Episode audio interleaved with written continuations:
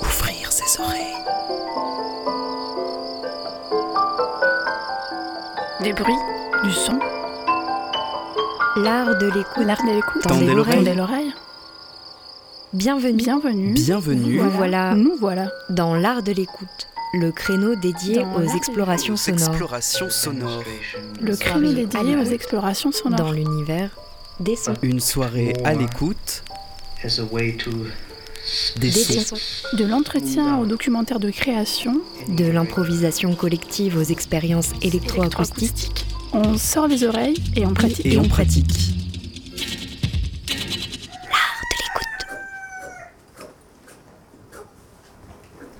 FM qui a de l'oreille.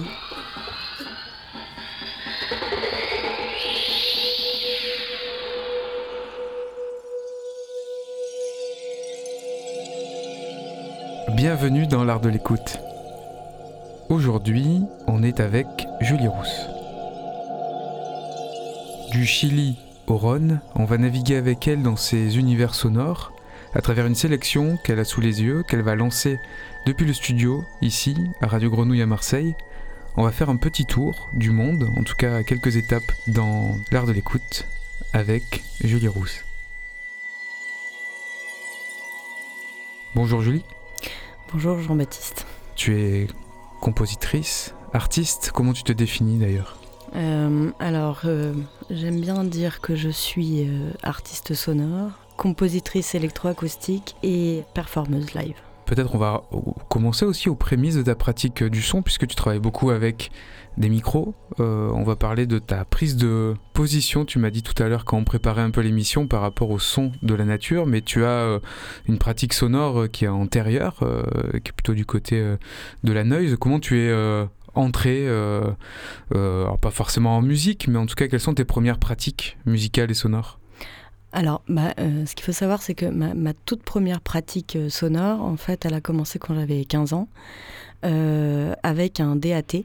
euh, Digital Audio Tape Merci. voilà. Et je l'ai utilisé pour enregistrer mon premier son lors d'un voyage au Japon. Euh, donc j'ai enregistré les cigales japonaises, euh, les sémis, les fameuses euh, sémis qui sont si grosses et si bruyantes. Et euh, bon, l'univers sonore du Japon m'avait vraiment marqué, donc euh, euh, c'était la première fois que je faisais un voyage et que ça, me- paraissait évident que tout ce nouvel univers sonore qui s'ouvrait à moi était, euh, était vraiment euh, riche et, euh, et- excitant. Et j'entendais euh, des mélanges de sons et ça faisait de la musique. Un DAT, c'est quand même du matériel, alors qu'on dit semi-pro, un modèle, les premiers formats de cassettes, euh, c'est les cassettes analogiques, mais avec un, traitement numérique, un codage numérique, c'est un- un des premiers formats numériques en tout cas. Tu avais un DAT chez toi? Euh, ouais. c'était, ouais, j'avais ça. J'avais ça chez moi. euh, c'était, mais c'était les premiers, euh, tu vois, qui étaient euh, un peu, comment on dit, pour démocratiser cet Mhm. outil. Voilà. Mhm. Et donc un peu comme un Walkman. Donc, Ouais, comme les mini-disques, euh, peut-être sont arrivés après aussi. Voilà, ouais. bah, j'en ai ouais. eu aussi. Donc en fait, j'ai commencé avec ça. Après, euh, j'ai eu des dictaphones euh, de, différentes, euh, de différents formats. Euh, après, j'ai du coup, je me suis un petit peu améliorée. Donc j'ai j'ai augmenté. Je me suis acheté des, des micros. Mais euh, j'ai commencé avec des trucs euh, quand même assez, euh, assez basiques et portatifs. Donc toujours portatif, voilà. C'est le côté Walkman. Je suis née dans les années 60, fin 70. Donc, c'est le côté Walkman. Et, et du coup, j'ai commencé à enregistrer plein de sons partout. des sons de manif, des, des sons dans, durant les voyages. Euh, Mais Les voyages, c'est beaucoup, euh, c'est beaucoup, enfin beaucoup ça. Là, tu parlais déjà du Japon pour Mm. ton premier enregistrement, c'est pas commun non plus. Euh, après, euh, peut-être aussi quand tu as pratiqué, euh, où tu fréquenté la scène noise, euh, c'était plutôt du côté du Québec, du Canada, c'est ça? Exactement. Alors après, j'ai étudié en, théâtre, j'étais j'étais étudiante en scénographie, mais en fait, ça m'intéressait pas tellement de dessiner des décors. Donc moi, ce que je voulais faire, au fond, c'était de la musique. Et j'ai rencontré une communauté de, musiciens québécois qui faisaient euh, de la musique assistée par ordinateur, de la MAO, et, euh, mais qui, euh, qui jouait live et qui était dans une branche free de, de la musique électronique. Donc j'ai découvert un programme euh, qui permettait de jouer en temps réel. Euh, et donc, on pouvait à la fois mettre des sons qu'on avait, qu'on choisissait, enfin, voilà, du coup, pour moi, du field recording. Euh, et puis, il y avait plein de petites machines qu'on pouvait connecter virtuellement. Et on pouvait faire des super feedbacks et plein de choses avec, et plein de déformations. et du coup, en fait, rapidement, je, suis montée sur scène, enfin, quasiment en même temps, voilà, que, que j'ai découvert ça. En même temps, j'ai commencé à faire de la scène. Et puis, euh, bah, du coup, pendant 20 ans, j'ai fait des concerts. Euh, beaucoup, euh, tout en continuant à composer des pièces à côté. mon parcours sonore, il est quand même il est autodidacte. Hum, je n'ai pas été au conservatoire ou à l'université pour étudier la musique, donc je, je c'est vraiment une pratique, une pratique qui est liée à à, cette écoute et à, enfin à l'écoute, le d'où le field recording, et, euh, et à une pratique de la scène. Euh, voilà. Et alors la scène et le noise par rapport à l'écoute, c'est quand même. Euh, tu, tu, tu, disais tout à l'heure une branche free, euh, mais c'est déformer les sons. C'est quand même euh, les rendre comme l'électroacoustique à l'état de matière première pour après les exploiter. Mais c'est quand même. ça peut être un son dur par rapport à un son d'oiseau ou de ce qu'on peut entendre par du field recording, ça peut être des sons de nature plutôt euh, euh, doux dans une première approche, euh, un peu stéréotypée peut-être. Toi direct, tu vas dans le dans le noise, dans le, un peu dans le dur quoi. disons que je pense que j'ai quand même une nature très urbaine. J'ai grandi à Paris. Euh, toujours beaucoup aimé euh, la campagne, la nature, le bois et les marches dans la montagne, mais euh, par contre, j'ai grandi à Paris. Et c'est vrai que ma pratique du field recording, elle est quand même très industrielle au final pour commencer. Donc c'est des sons urbains, des sons dans des lieux abandonnés industriels. notamment par exemple à Montréal, on avait été dans des anciens silos qui servaient aussi de caisse de de, réverbération. Euh, voilà, c'était le xylophone. Et euh, voilà, et donc euh, du coup, il y avait une pratique de rythme et de musique improvisée avec les éléments industriels sur place dans le silo notamment, mais pas seulement. Enfin, je veux dire, c'était partout. Donc, on va du bruit du train, beaucoup de. J'ai fait tout un, tout un truc sur les métros à un moment donné quand je suis rentrée à Paris en 2005. Et puis euh, voilà, euh, donc euh, beaucoup de bruit de métal, de, de, choses rouillées, de pierres qui tombent, de, de sons de friches abandonnés. voilà, c'était plutôt comme ça que j'ai commencé en fait, à vrai dire, mhm. qu'avec des sons plus purs, mais plus naturels, mhm. comme les oiseaux, des rivières et des cascades. Et donc après cet environnement euh, très urbain et cette période de noise, euh, tu entames un voyage encore, mais au Chili, c'est ça? Euh, Ouais, bah, entre autres, en tout cas, la vie m'a mené vers, le, vers le Chili à un moment donné. Et puis, je, donc je découvre une culture qui est très lointaine de, de notre culture européenne. C'est quand même très très loin le Chili de la France. Et puis, euh, et puis donc, je me, suis renseignée sur euh, la culture autochtone euh, au Chili. Il y avait cette, donc, quelque chose de primordial dans la culture rituelle des Mapuche, donc c'est le peuple autochtone du Chili. ils vivaient essentiellement dans, à partir de la région de Araucanía, dans le sud du Chili, jusque, jusque dans, jusqu'à, l'extrémité. Et il y a vraiment un, un rapport à la nature et au son de la nature qui s'intègre au rituel. Des rituels qui doivent être performés en extérieur, pieds nus, qui sont là pour appeler la pluie. On est vraiment sur de la danse de la pluie. Euh, des choses comme ça. Et du coup, euh, euh, j'ai bah, voulu approfondir en fait ma connaissance du Chili. J'y avais déjà été plusieurs fois. en faisant une recherche donc grâce à l'Institut français dans le sud du Chili, dans une communauté mapuche. Et ça, c'était par la musique que tu es rentré. Enfin, que c'est parce qu'ils avaient une pratique rituelle remarquable au niveau musical et sonore que ça t'a intéressé, ou c'était vraiment peut-être une une autre recherche spirituelle aussi peut-être? Euh, donc toute l'instrumentation euh, mapuche dans les rituels, elle est, euh, c'est une, une, lutherie qui est faite avec des, choses naturelles, mhm. sauf la guimbarde qui est en métal, mais ils travaillent aussi le métal de manière artisanale. elle est très, enfin, le, métal est très présent dans, le, dans leur artisanat traditionnel. Et euh, voilà. Et sinon, c'est des, roseaux et des, des, objets, euh, des objets qui sont faits à partir de, matériaux euh, issus de la, de la, de la nature, de, des abords de, de, fleuves et de rivières. voilà. Et et après, il faut savoir que au Chili, le climat et la géographie, elle est, elle est très, très puissante. Hein. C'est très, très puissant, c'est très fort. Euh, c'est un pays qui est euh, cerné par, euh, d'un côté, l'océan Pacifique, qui n'a rien de pacifique. les Andes, qui sont énormes et qui sont une immense barrière. au nord, séparés par un, désert, et au sud, par des glaciers.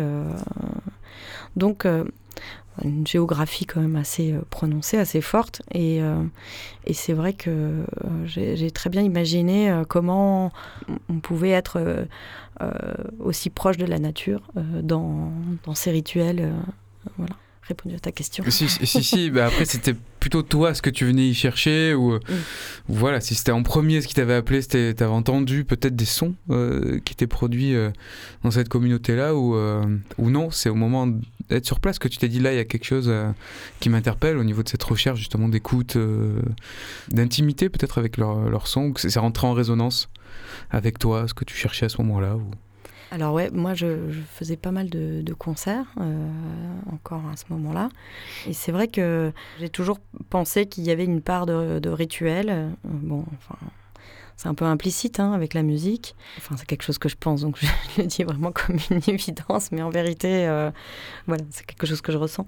Je, suis allée rechercher cette part de rituel en, me, en voyant euh, euh, comment, dans les rituels de peuple premier, on pouvait trouver, je pouvais trouver des réponses, ouais, peut-être. Et je trouvais que ça se mariait bien avec, euh, avec euh, mon amour des, des, de, l'enregistrement euh, de, de chant. Enfin de chant, de, le field recording. Paysage sonore, field recording, voilà. Et non pas du chant. mais il y a aussi des chants qui sont magnifiques dans la culture mapuche. donc voilà. On écoute un, premier son peut-être? Du coup de ta sélection, qu'est-ce qu'on écoute pour commencer? Alors on va écouter un son, donc c'est les, les, oiseaux à, à Piedra Alta.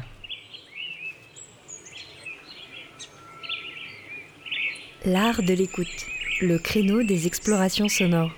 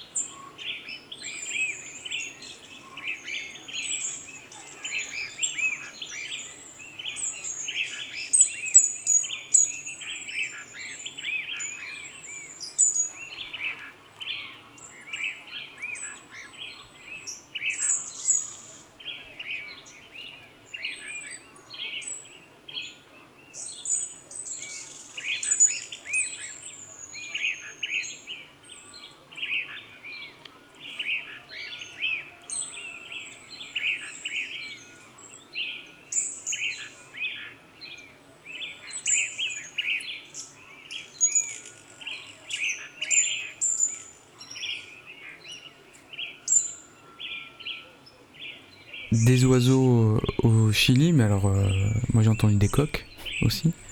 C'est où Enfin, pas exactement, mais c'est autour d'un village, j'imagine.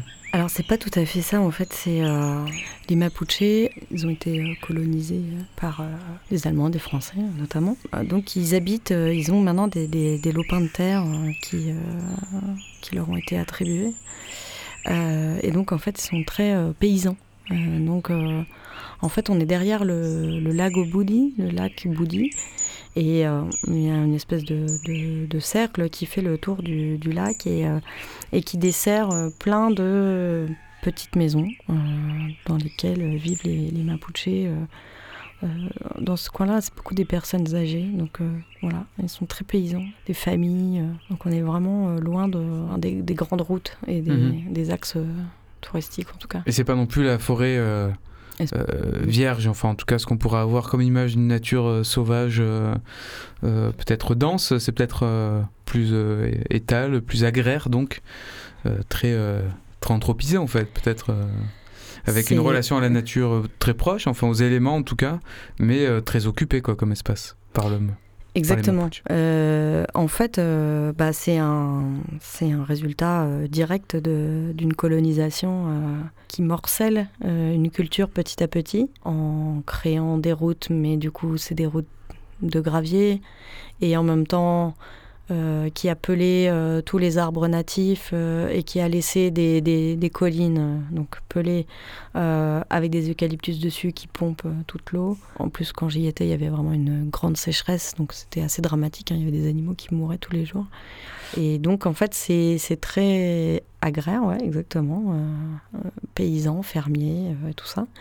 Mais en même temps, tu es isolé. Et donc, c'était un endroit où il y avait de, la, de, la forêt, de la forêt primaire partout. Euh, avant et, euh, et, qui est maintenant en fait euh, un, voilà, un, entre-deux, un entre-deux qui est difficile à définir.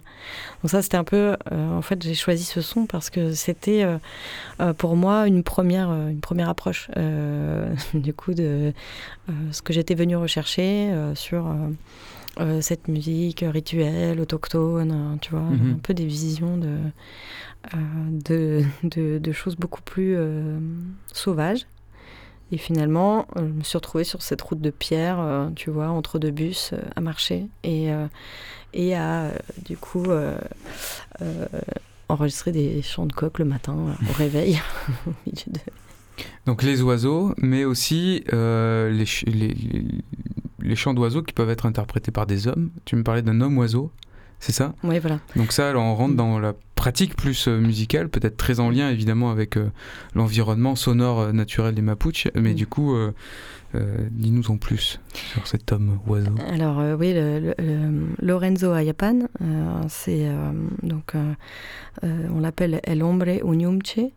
Unyumche en Mapuzungun, ça veut dire l'homme oiseau. il est patrimoine vivant de l'humanité et donc il parle oiseau.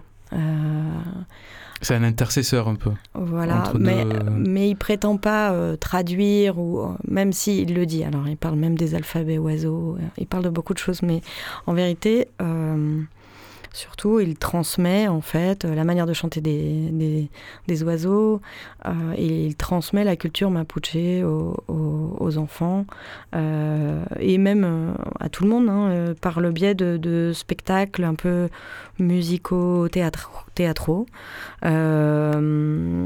et de nombreuses conférences dans lesquelles il, il parle de, de ce chant des oiseaux.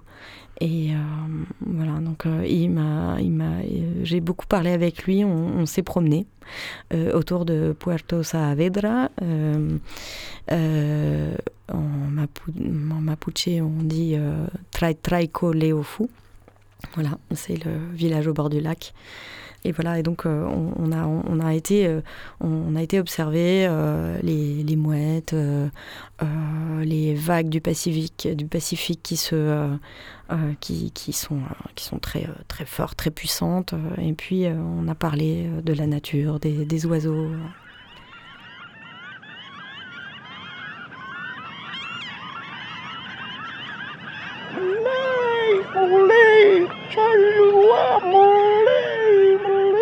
Chalua, kumei. Con, con esta llena de, agua del mar vienen peces marinos. Entonces como que eso tratan como de invocarlo. Moley quiere decir existe. O a ver. Moley, moley. Moley, chagua. Moley, moley, chagua, moley. El otro le dice, Kumei, kumei, kumei es bueno. comei camei, chariva, comer, comei, pediu, camei, comei machão.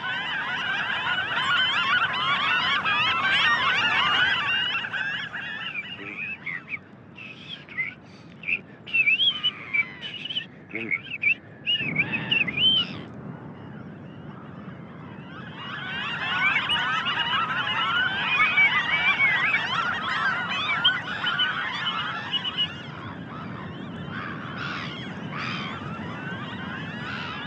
Aquí está la playa, aquí están eh, las gaviotas, aquí están los peces, está el balneario Los Pinos, visitarlo, visitarlo.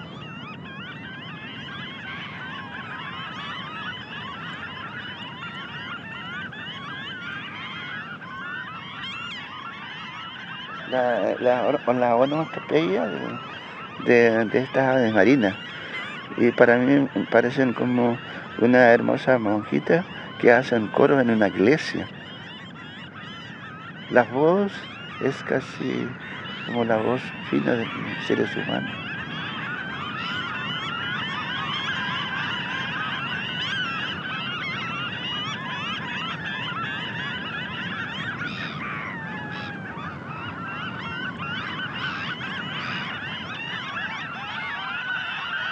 Y a veces sentimos que los grandes músicos sacaron el canto de estas su nota musical tan, tan divino, tan alegre. Y, yo cuando niño podría estar una hora, media hora y no me cansaba de escuchar porque me entretenía con eso. Como estaba como dentro de un gran templo. O me, sentía co- como ellos, uno más de ellos. Por eso la, la gente, eh, hermanos mapuches, me pusieron Uyumche, hombre pájaro. Que este en realidad debe tener espíritu de pájaro.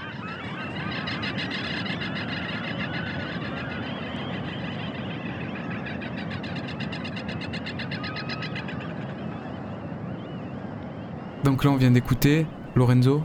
Lorenzo Ayapan. Donc il parle, il parle espagnol. Qu'est-ce qu'il nous raconte là? Très rapidement, si tu nous fais une synthèse. Ouais. Ah, moi, il me parle en espagnol, effectivement, parce que euh, je comprends pas le Mapudungun. Mais euh, en gros, il dit. euh, donc, il commence à parler de. euh, c'est un, de ses, une de ses, un de ses dadas, c'est le tout ce qui a rapport à, l'onomatopée animale. Et donc, il parle de, l'onomatopée et il dit que quand il était enfant, il, écoutait les oiseaux, il était très ému et il se sentait comme, comme à un concert euh, d'une pièce d'un grand, grand pianiste euh, ou d'un grand concertiste ou de Beethoven, enfin tu vois. Et puis, euh, comme s'il était dans un grand temple et il était très ému, donc c'est pour ça que le peuple mapuche l'a appelé, l'a appelé Hombre Uñumche, l'homme oiseau. Et lui, euh, ce qu'il voulait, c'était être avec euh, les oiseaux, sa famille. euh. Et puis après, il parle des, oiseaux qui sont des ambassadeurs, ceux qui migrent notamment, qui vont du nord au sud et du sud au nord. Et donc du coup, il, dit que ce sont des oiseaux ambassadeurs. Il revient à cette, à cette idée de spiritualité et de...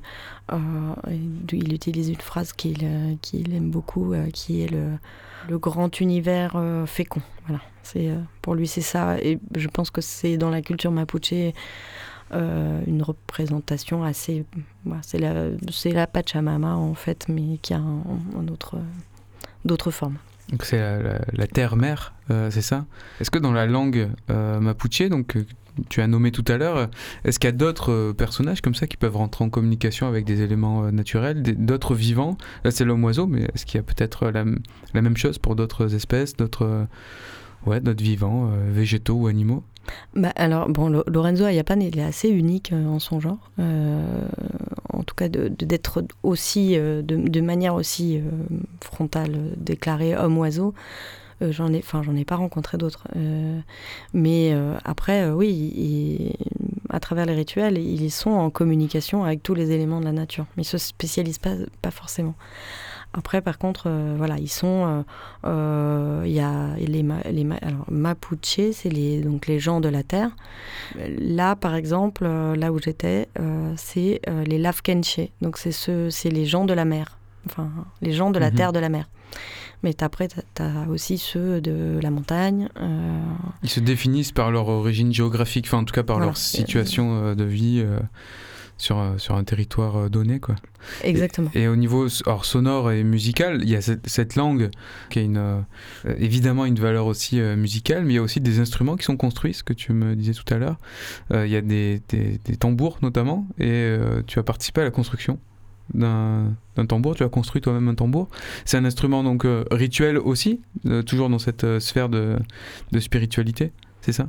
Oui, oui, alors le tambour, c'est l'instrument rituel par euh, excellence, on va dire. C'est vraiment euh, celui qui renferme euh, les secrets. c'est le cœur, mais c'est aussi une représentation de la cosmo, cosmovision mapuche. Donc, le tambour, c'est l'instrument l'instrument des, des chamans, les machis. Et, euh, et c'est euh, donc euh, il, représente la surface de la Terre, le Mapu. Il y a ce qui se situe en dessous, donc c'est là où se trouvent aussi les secrets.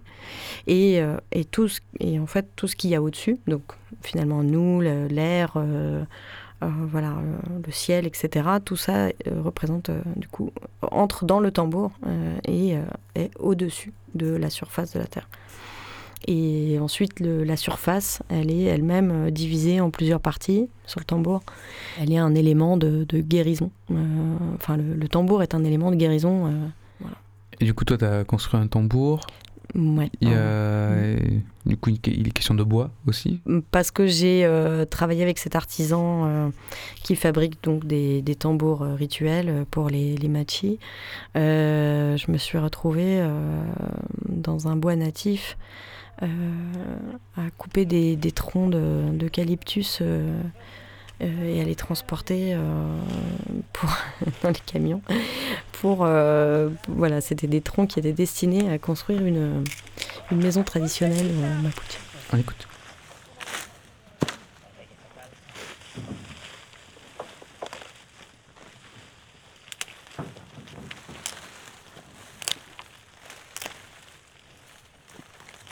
serán largas las otras igual, a ver, las 70 horas. Así que no sé. Porque son gruesas para traerlas para acá. Ayer no le pregunté. Ahí estamos mal. Ayer cortamos la hoja siempre.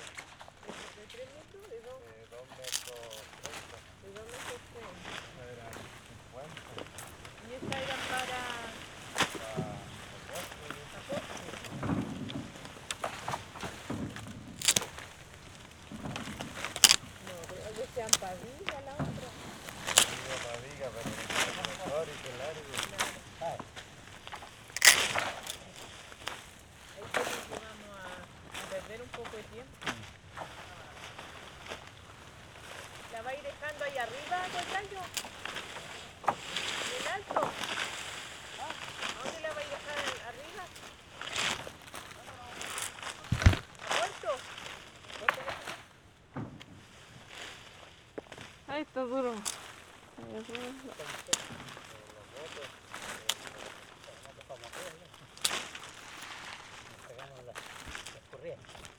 Pero lo antes pasado necesitaba moto ni machete. La voy a llamar. Para cortar, ni hacha había. Ni hacha nada. Así que ligamos pura mano. Así la ponían por Maribel para cortar la leña en la rodilla. Qué tragedia.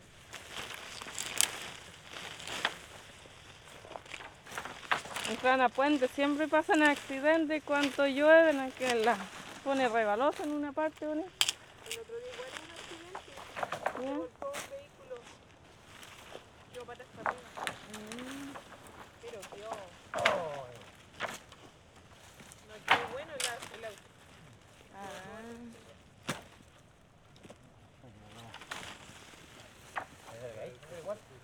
Pues seré porque no ande más. Donc là, une découpe, euh, on vient d'entendre un moment dans la, dans la forêt. Euh, tu parlais de bois, euh, de bois sacré tout à l'heure, mais est-ce que là c'est un bois sacré? Ah oui, oui. Là, cet endroit. Alors, ben, alors les eucalyptus, faut savoir que c'est des, es- enfin, c'est, pas, c'est, des, des arbres qui ont été plantés. Oui, ça vient de, plutôt d'Australie, les eucalyptus, et ça a été... Là, ils coupent cultivé. des. Oui, voilà, c'est ça, exactement. Et donc là, ils coupent euh, des, des, des, des troncs d'eucalyptus parce que ça, c'est. Enfin voilà, c'est pas. Après, il y a des parties euh, dans ce bois. Donc il y a toute une partie euh, où c'est vraiment du bois natif. Mhm. Et là, euh, euh, ils coupent uniquement, tu vois, ils choisissent vraiment quel, quel, quel tronc ils vont prendre, enfin, Mhm. tu vois, et ils les coupent à la main, etc. Et oui, oui, c'était un bois sacré parce que euh, il y a des. Sur certains arbres, donc c'est le laurel, je crois, qui est un arbre euh, qui est vraiment un, des arbres sacrés. Alors pour faire des guérisons, euh, il y a des marques de mains qui sont détourées dans les troncs. euh, enfin bon voilà, il y a des marques un peu mystérieuses comme ça de euh, qui ont rapport avec la guérison euh, de certaines personnes. Et alors là, c'est des sons que tu captes, euh, c'est une visée documentaire, c'est pour euh, euh, faire des souvenirs de ton voyage ou quel est Parce que là, on est loin de la musique, j'allais dire. Euh, Est-ce que tu as réinvesti ces sons dans euh, des sets que tu euh, proposais peut-être encore à ce moment-là sur scène ou euh, comment ça apparaît dans ton travail, ce- ces captations à la deux voix Ou est-ce que c'est euh, complètement inédit, juste pour nous? Ah, c'est complètement inédit euh, parce que là, c'est vraiment, on, les entend, euh, on les entend parler. euh, Bon, ils parlent un peu de, de tout, de rien, de leur quotidien, des arbres qu'ils vont couper. des fois, ils font des blagues. Moi, en fait, là, j'avais laissé, j'avais laissé tourner le- l'enregistreur parce que euh, du coup, bah, j'a- j'allais aussi aider à, déplacer les troncs. Donc, euh, euh, j'ai laissé l'enregistreur de côté pour rentrer vraiment dans la scène, euh, moi aussi, de plein pied. Moi, je sais pas exactement euh, qu'est-ce qui va servir à quoi plus tard. Euh, ces sons-là, non, ils ont jamais servi, en tout cas. Ce qui m'intéressait, c'était le, son de ces troncs qui étaient euh, traînés euh, dans la descente.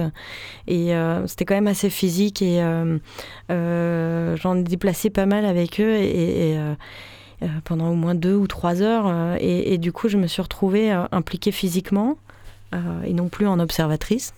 Donc, je réfléchissais à, à- donc au fait que j'étais dans un, dans un bois natif, euh, euh, euh, un bois sacré, il y avait des choses mystérieuses et secrètes. Et en même temps, on était en train de faire quelque chose de très, euh, de très normal, Euh, enfin, pour euh, un quotidien Mhm. paysan euh, De mapuche très pratique.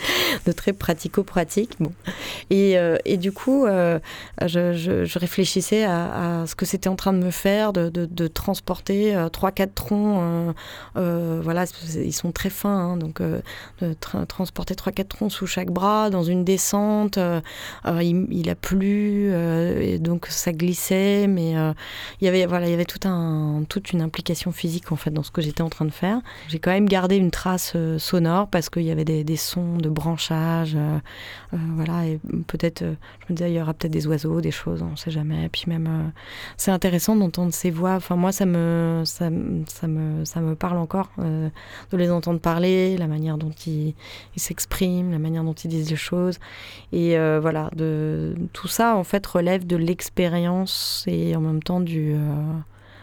euh, ouais, de l'expérience de la chose faite. Enfin, c'est c'est an- ancré dans le corps, voilà. Mhm. Et ça, ça vient aussi de ma pratique sonore live. euh, Mhm. ce côté, euh, ce côté euh, aller dans l'expérience.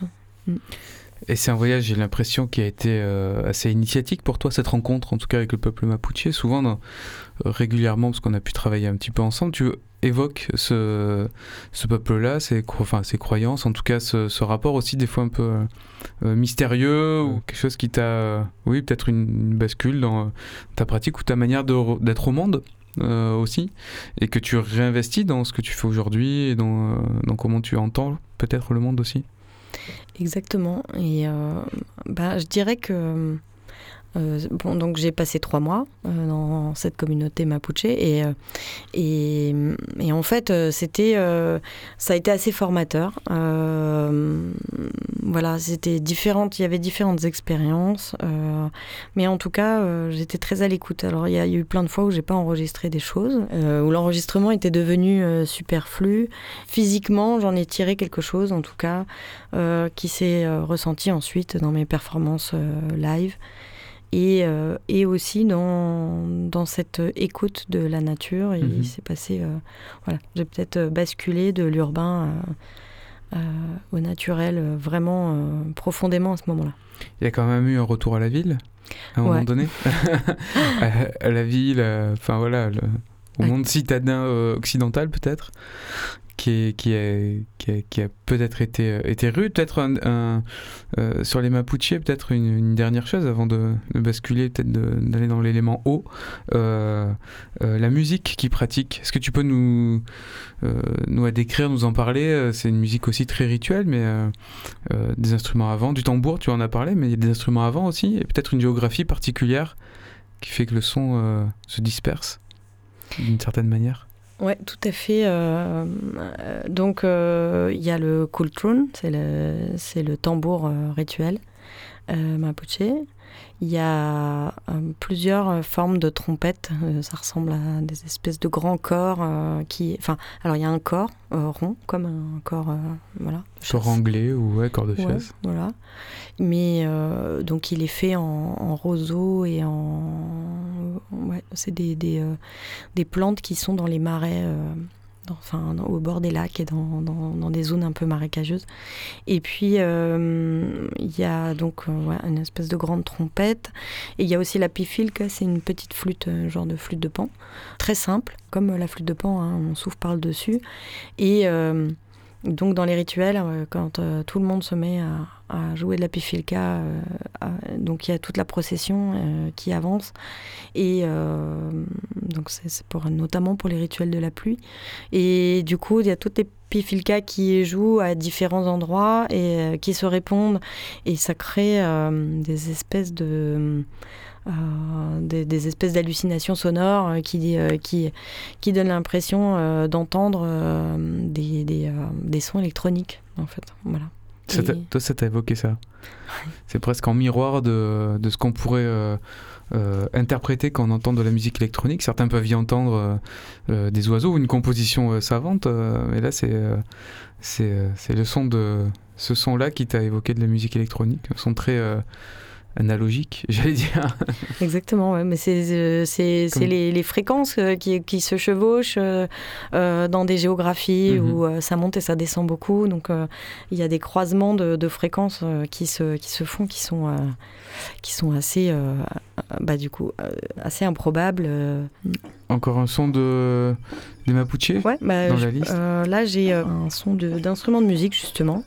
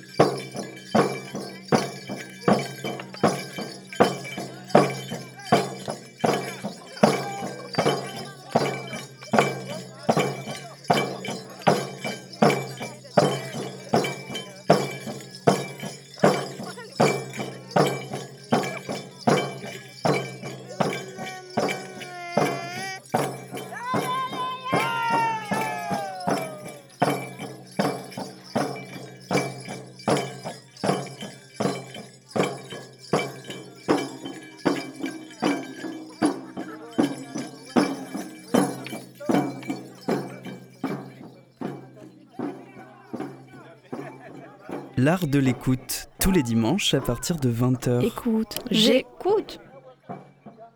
Là, on était à Koyileofu. C'est un, un endroit euh, qui est dans la zone du, du lago Boudi.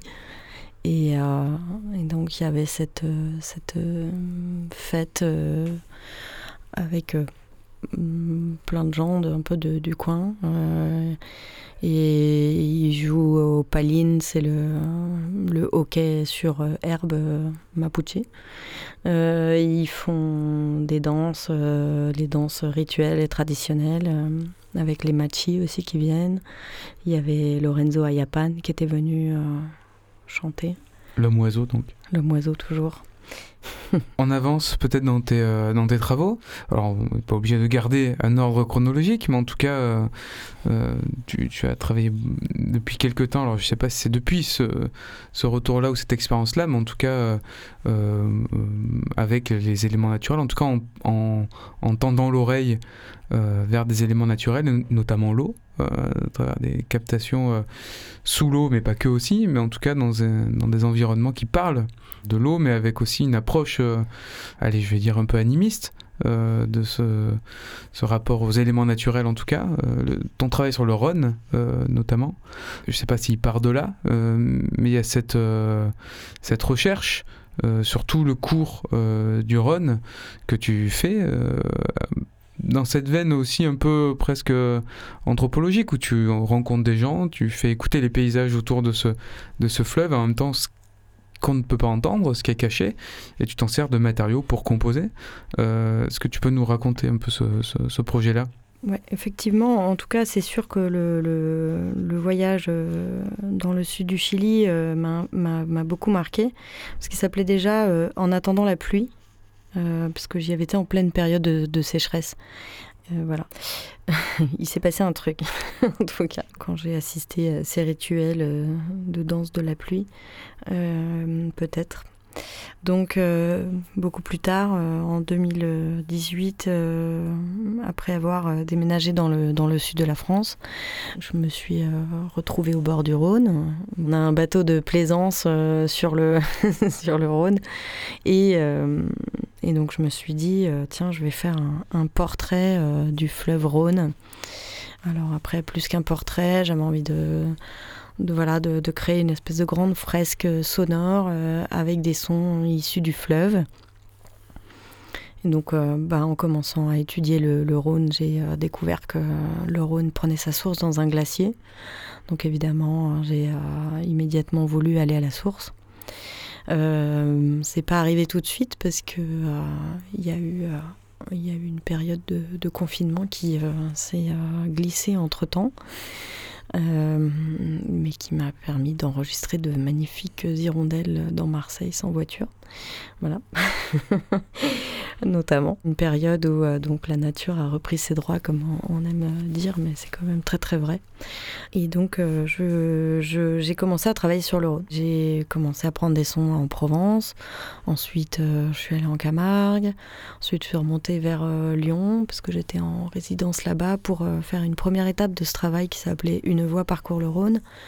Où donc le postulat de départ, euh, c'est que hum, c'est d'imaginer que le, le fleuve euh, po- porte une voie, la sienne, euh, et qu'elle est euh, multiple et variée, euh, comme euh, l'est son, écosystème, l'écosystème du fleuve. Euh, donc euh, là, on est sur un, un fleuve qui part d'un glacier, qui descend des Alpes, euh, qui traverse la Suisse, qui arrive dans un lac, qui passe en France après être passé à, travers un énorme barrage euh, gigantesque, et qui poursuit sa route euh, jusqu'après Lyon et euh, toutes ces industries pétrochimiques, et qui arrive dans une zone de marais, la Camargue, et avant de se jeter dans la Méditerranée. Donc là, on a un écosystème quasiment, enfin, il y a quasiment tout ce qu'on peut trouver dans cet écosystème. Il y a absolument tous les états de, de, l'eau, je dirais, euh, toutes les formes de zones humides. euh, de- Donc, euh, c'était quand même. euh, un- un beau sujet, euh, très intéressant, parce que cette, euh, cette complexité, euh, évidemment insaisissable, mais en même temps, bah, c'est ce que j'essaye de faire, euh, dans le but d'en faire une grande installation sonore euh, que j'ai appelée Métamorphose. Pour moi, c'est euh, le, le, le titre court pour euh, Les Métamorphoses du fleuve, où on entend des sons que j'ai enregistrés un peu partout. Euh, des fois, il y a des prises de parole. Il y a aussi évidemment la présence, euh, je dirais même l'omniprésence de, de l'homme, euh, car on, on ne peut pas vraiment y échapper sans, sans faire de la carte postale sonore. Euh, c'est un parti pris. hein. Je... Mhm. Mais c'est difficile de. On peut, enfin voilà. En fait, est-ce que c'est difficile Est-ce qu'on a envie? Je ne sais pas. Moi, je, j'avais envie de, de quand même garder euh, ces aspects euh, de l'anthropophonie parce que ça fait partie d'une réalité euh, telle qu'elle est aujourd'hui. Et donc, dans cette grande fresque, il y a un dialogue permanent entre tous les aspects du vivant et le fleuve. Et donc, tu nous fais écouter là un extrait de Métamorphose? Alors ça, c'est une, une composition que, plus courte que l'installation, qui pourrait durer euh, 24 heures. euh, donc, euh, on va peut-être pas mettre 24 heures de, son maintenant. Mais euh, donc là, c'est euh, un- un- une pièce composée qui s'appelle Peak to Delta et qui, euh, qui part donc euh, du glacier du Rhône et qui va jusqu'en Camargue. Euh, c'est un condensé.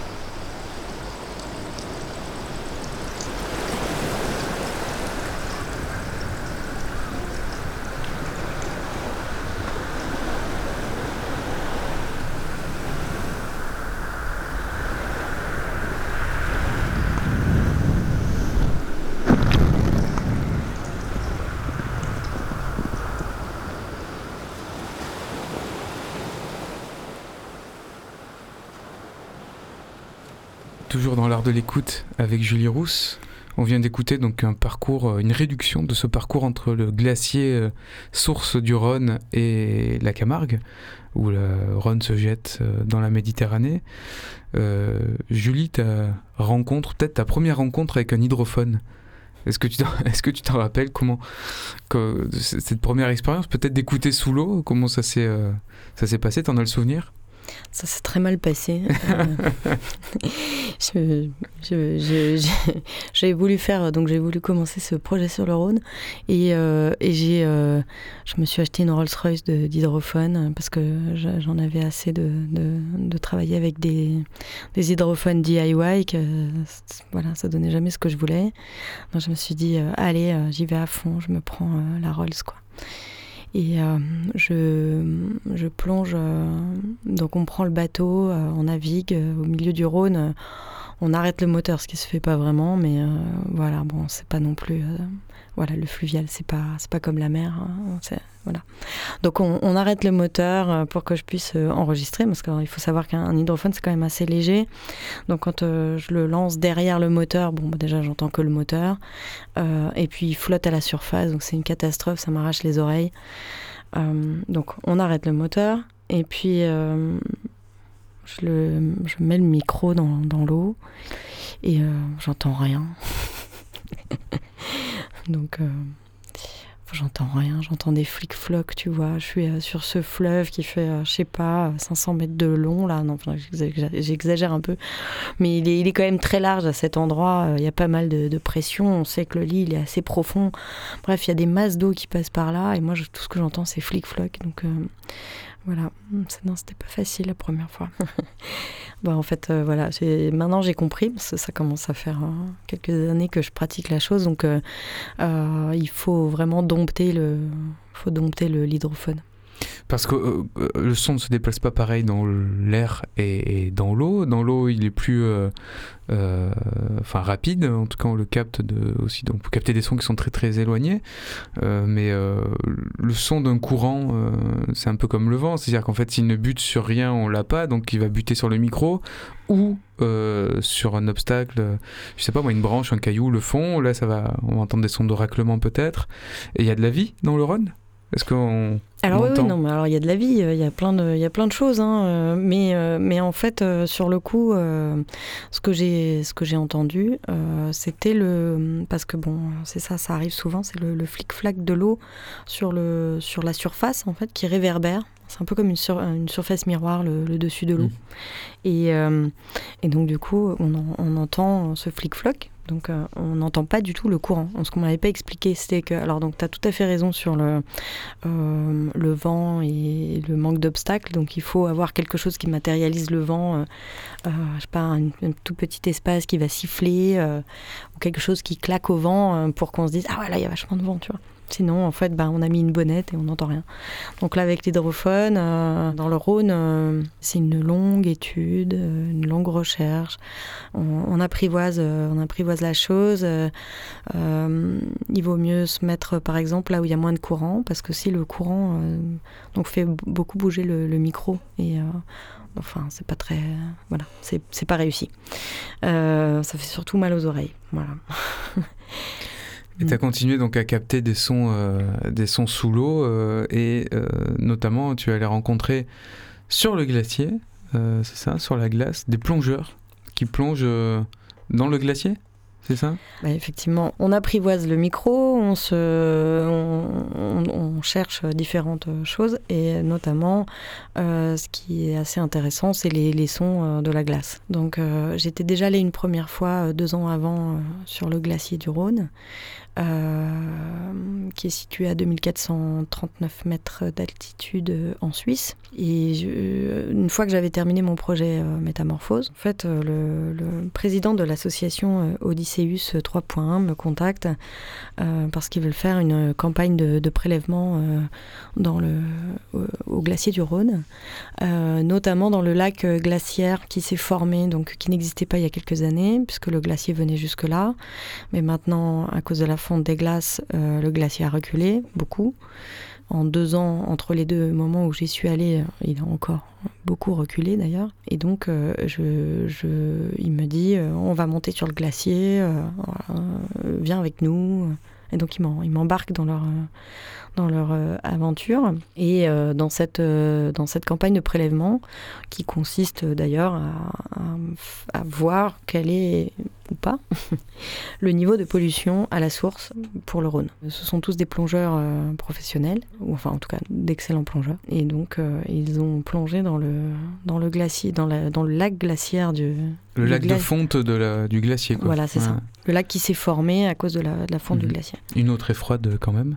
Euh, bah, une eau euh, très très froide, oui, puisqu'on est arrivé, elle était encore euh, quasiment euh, complètement gelée. Euh, donc euh, euh, eux, ils pensaient euh, faire euh, vraiment une plongée dans la glace, donc euh, euh, faire un trou dans la glace et, euh, et aller dessous. Mais en fait, euh, quand on est arrivé, elle était déjà disloquée, euh, cette glace, elle était déjà prête à complètement se défaire. Et euh, ben, même si euh, c'est toujours un peu plus tôt dans l'année, euh, c'est vrai que là, c'était euh, c'était un moment euh, assez prodigieux pour, pour enregistrer ces sons. D'autant que la route était encore coupée, donc euh, on n'a pas toutes les nuisances de, de moteur. Cette route est beaucoup empruntée par différents véhicules. C'est un lieu touristique, c'est ça en fait. malgré tout, il est reculé Ouais. 2400 plus de 2400 mètres, mais les gens viennent pour regarder la. Enfin, voir en tout cas, ou, ou être au plus proche de la source du Rhône, c'est ça? Oui, oui, puis c'est une route euh, qui est euh, beaucoup empruntée euh, par bon, à la fois des gens qui veulent faire de la conduite sportive dans la montagne, Eh oui. euh, camper à la Belle Étoile sur un parking de, de route de montagne et se réveiller devant le, les- le château d'eau des Alpes. Et ceux qui passent aussi en moto, beaucoup, il y en a énormément. Donc euh, là, en fait, euh, il n'y avait pas de véhicule, c'était vraiment extraordinaire. On écoute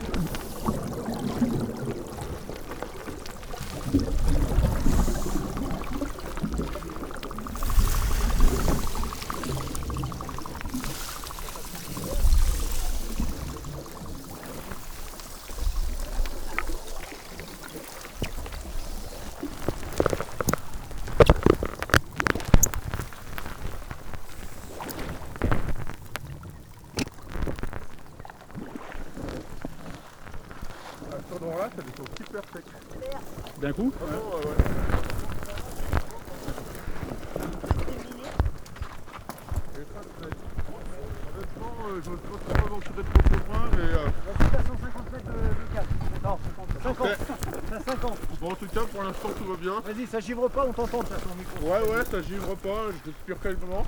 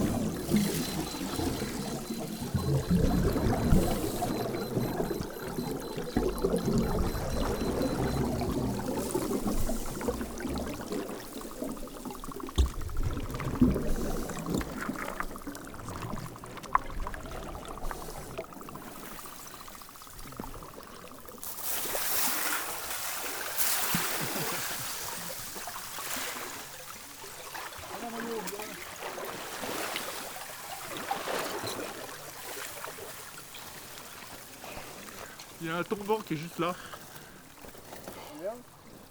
J'étais à 9,5. Mais dès que, j'ai, dès que je suis arrivé au tombant, vu que je sais que c'est à 23 mètres, tout ça, je suis pas allé. Et ça a sonné ton, ton appareil? Il a sonné juste là. Ouais. à- Pour la montée rapide ou pour le palier? Non, non, non, je sais pas remonter. euh. Il a sonné qu'une fois. Donc sous la glace, le glacier euh, source euh, du Rhône avec la montre du plongeur. Euh, très agité ce, ce, ce glacier, ce lac glaciaire. C'est euh, là c'était le micro était embarqué avec un, un des plongeurs ou comment ça ou t'étais Euh, à côté? Non, non, alors du coup, euh, comme le comme l'eau, euh, effectivement, euh, transmet le, le, le son plus vite que l'air, t'as pas vraiment... T'as pas vraiment besoin de t'approcher super près de, de la source pour, pour bien l'entendre. Euh, il suffit quasiment d'être dans l'eau et puis euh, en fait ça y est, euh, tu peux capter les sons qui sont assez lointains, mais il n'était pas très loin hein, quand même. On entend quand même la proximité de, du lâcher de bulles, etc. Et en fait, donc moi j'aime beaucoup ce- cette captation parce que déjà on entend, on a vraiment une perspective quoi de sous l'eau, on entend les bulles sous la glace, on entend la glace qui bouge des roches, on entend à un moment donné, on entend même euh, de la glace qui tombe du glacier en fait. hein, euh. on entend à la fin quand il ressort et qu'il a toutes les aiguillettes de, de- de glace euh, sur, Mm. son, sur son habit, on entend tout, on entend vraiment la percer quoi, quand il ressort, il perce la glace. Et j'aime bien, j'aime vraiment cette, cette communication entre deux éléments du vivant. Donc euh, là, on a un humain avec euh, son, son attirail et, euh, et cette glace. Et il y, avait, y avait quand même une, lutte. Enfin voilà, il y avait, il y avait un combat, on va dire. entre les deux, mais euh, ou une tentative de mieux se, se comprendre, de s'apprivoiser un peu. Et c'était c'était assez beau. Fait, c'est très animal, enfin très vivant comme son, euh, très mouvementé comme je disais, mais très, euh, euh, ouais, des sortes de sons de, de trompe, euh, de respiration, de bulles, ouais. Il y a quelque chose de, de mouvant. Ça c'est d'un côté du Rhône et de l'autre donc il y a la Camargue. Mm. Euh, tout à l'heure tu nous as fait écouter déjà un raccourci, mais là on, euh, peut-être on peut arriver directement sur les, euh, des plages et des marais occupés par des flamants roses. Exactement. Euh, je suis allée euh, enregistrer les flamands, euh, donc euh, notamment au parc ornithologique euh, de Pont de Gau. En, en fait, bon, il y, y a tout un, il y a tout un truc sur les, les flamants roses et la Camargue. Il y a un très bon livre en fait qui qui en parle très très bien, qui s'appelle Politique du flamant rose et euh, aux éditions euh, Wild Project. Et euh, j'ai euh, du coup enregistré beaucoup de flamands parce que ils sont emblématiques. Alors donc, bah, le, le flamand, il a commencé à, à fuir la Camargue à cause des entreprises de sel Mhm. et notamment hein, et, et les rizières. Et puis, euh, et puis en fait, donc ce parc ornithologique, euh, c'est vraiment une tentative de l'humain de réparer un peu euh, ce qu'il a, cassé. Euh, mais d'un autre côté, dans la politique du flamant rose, on, voit très bien euh, la discussion sur est-ce que réintroduire une espèce sauvage en, l'attirant dans un lieu précis, euh, peut-être aussi avec du riz, euh, est-ce que c'est vraiment euh, comme ça qu'on peut permettre euh, aux vivants de, perdurer naturellement? On va écouter quelques flamands quand même parce qu'ils sont, très bruyants, on les aime bien.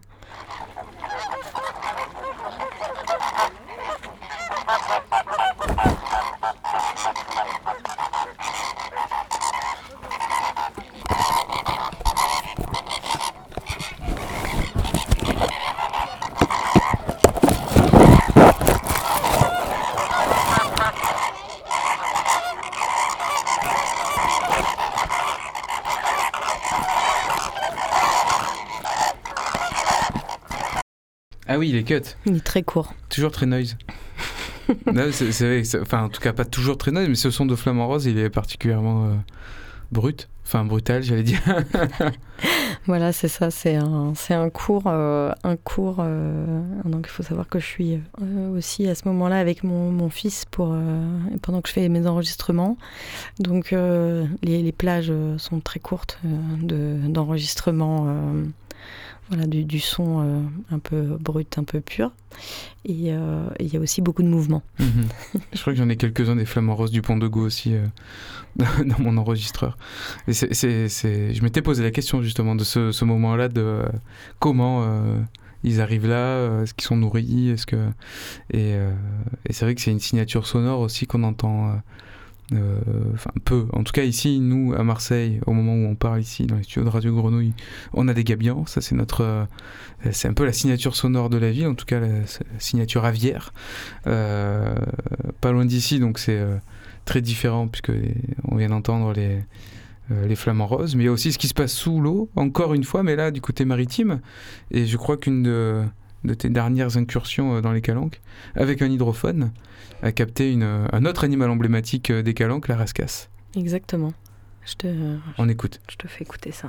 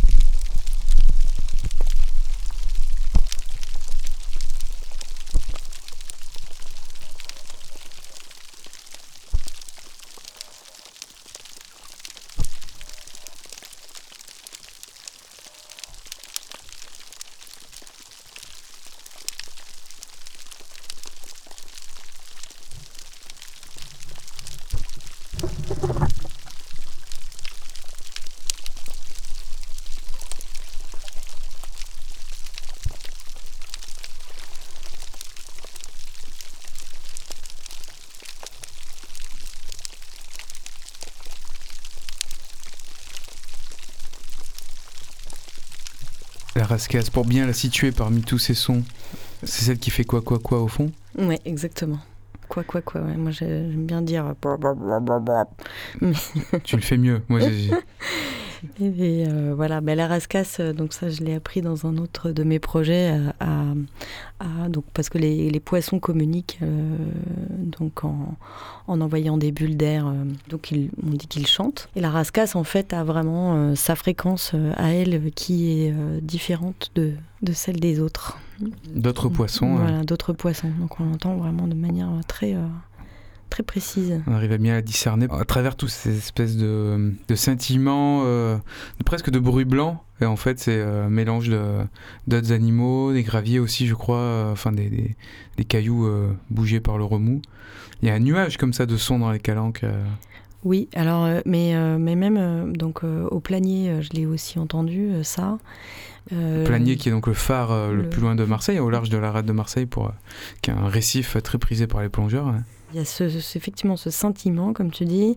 J'ai pas encore totalement déterminé ce que c'était. Est-ce que c'est euh, euh, est-ce que c'est des, des pierres qui s'entrechoquent Euh, Est-ce que c'est euh, euh, des crevettes ou des langoustes Euh, C'est quand même très probable, très possible. Et puis j'hésite en ce moment en me demandant si c'est pas cet effet de miroir de l'eau. Euh, et donc euh, le, bruit des vagues, en fait, des, petits clapotis de vagues, euh, mais sur, sur une étendue comme ça, comme la, la calanque de Sormio. donc ça crée effectivement ce, petit bruit que j'ai pas encore totalement bien analysé. Voilà. Cette nappe. On avait fait un podcast donc, de calcaire et de sel sur la biophonie sous-marine avec l'artiste Caroline Boé qui justement euh, analyse certains de ces sons sous-marins euh, euh, avec un regard décalé en, en citant Beethoven, voire même le euh, brésilien. Un rapprochement musicologique avec, avec nos voisins proches sous-marins. Julien, on arrive dans la dernière ligne droite, encore une grande ligne droite de cette émission, mais on va écouter une pièce euh, de, de 28 minutes que tu as composée pour euh, le réseau Radia, que tu avais été convié à réaliser avec Dinah Bird, c'est ça l'artiste sonore Dinah Bird. Euh, mais avant, peut-être quelques euh, travaux en cours ou projets que tu as euh, en ce moment euh, dans la continuité de l'eau ou pas? Je suis invitée euh, prochainement à, à la biennale euh, du Mans, le Mans Sonore. Voilà, une biennale d'art sonore euh, au Mans. Ce sera une, euh, une installation que tu vas proposer? Euh, non, ce sera un live, une performance live. Et dans la foulée, je ferai une table ronde dans le cadre des, des, des- des événements qui s'appellent Nature Sonore, organisés par Benoît Iquet et Jérôme Sueur au Muséum d'Histoire Naturelle de Paris. pour parler biophonie sous-marine, justement? Pour parler notamment du projet sur euh, le Rhône et de ce rapport euh, au vivant et euh, à la nature du fleuve sonore. que tu as bien exploré. Merci en tout cas de nous avoir fait partager tout ça, tous ces sons, toute cette, toutes ces plongées. On peut te retrouver sur ton site julierousse.toutattaché.com. C'est ça, c'est bien le point .com Oui, où on a voilà tes actualités, des pièces à écouter, euh, des euh, peut-être des, euh, des éditions, ou en tout cas ton bandcamp aussi où il y a des choses euh, qu'on peut acheter, même des morceaux, des titres, c'est ça? Tout à fait. N'hésitez ouais. pas. Exactement. Tous les liens sont là. Et merci pour euh, ton invitation. euh, Eh ben écoute, c'est une invitation couplée avec, avec l'ami dans le cadre de ce projet HUM, H-U-M, un trio d'émissions qu'on a pu réaliser donc, avec l'ami, l'association d'aide aux musiques innovantes, innovatrices même. On se quitte, Julie, avec une pièce donc, de 28 minutes que tu as réalisée pour le réseau Radia. Euh, je te laisse la présenter.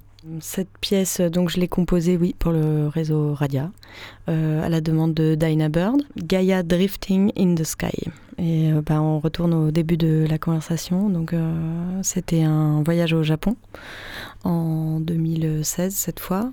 Plutôt de paysage sonore, de field recording.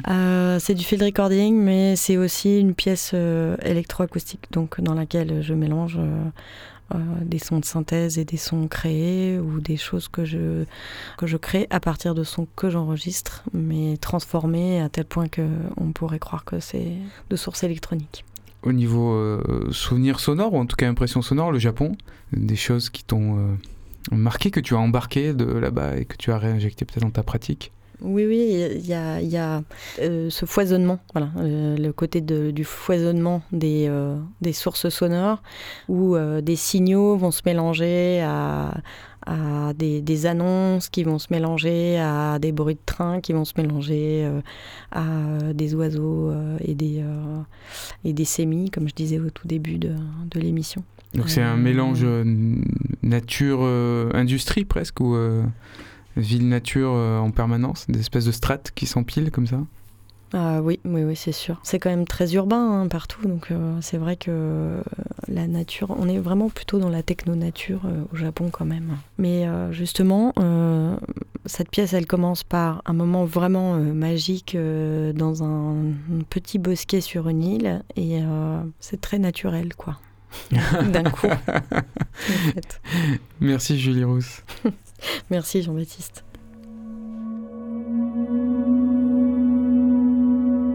L'art de l'écoute. Rendez-vous à la croisée des chemins de l'art radiophonique.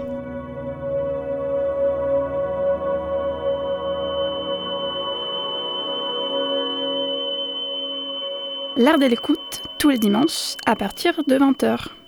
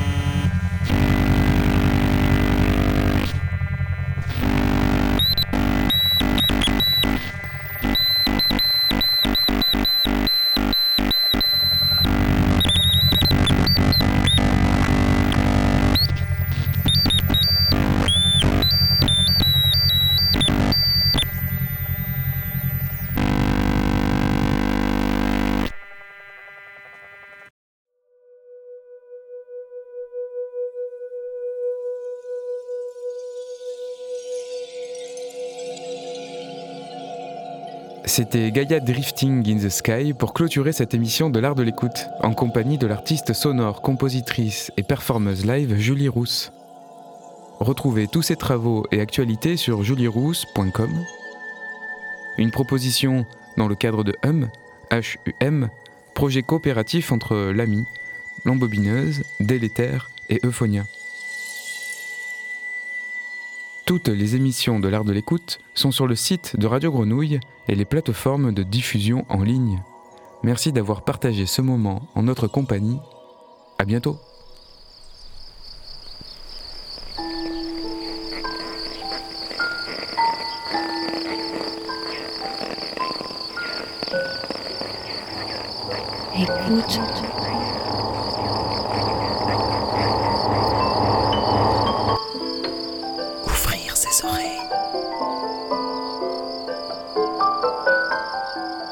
Du son, L'art de l'écoute. l'art de l'écoute. Tendez l'oreille. Tendez l'oreille. L'art de l'écoute. L'art de l'écoute, Le créneau dédié aux explorations Aux sonores explorations sonores. le créneau dédié aux explorations sonores. dans l'univers des sons. Une soirée à l'écoute. Des Des sons. sons. De l'entretien au documentaire de création, De l'improvisation collective aux expériences électroacoustiques. On sort les oreilles et on pratique. Et on pratique.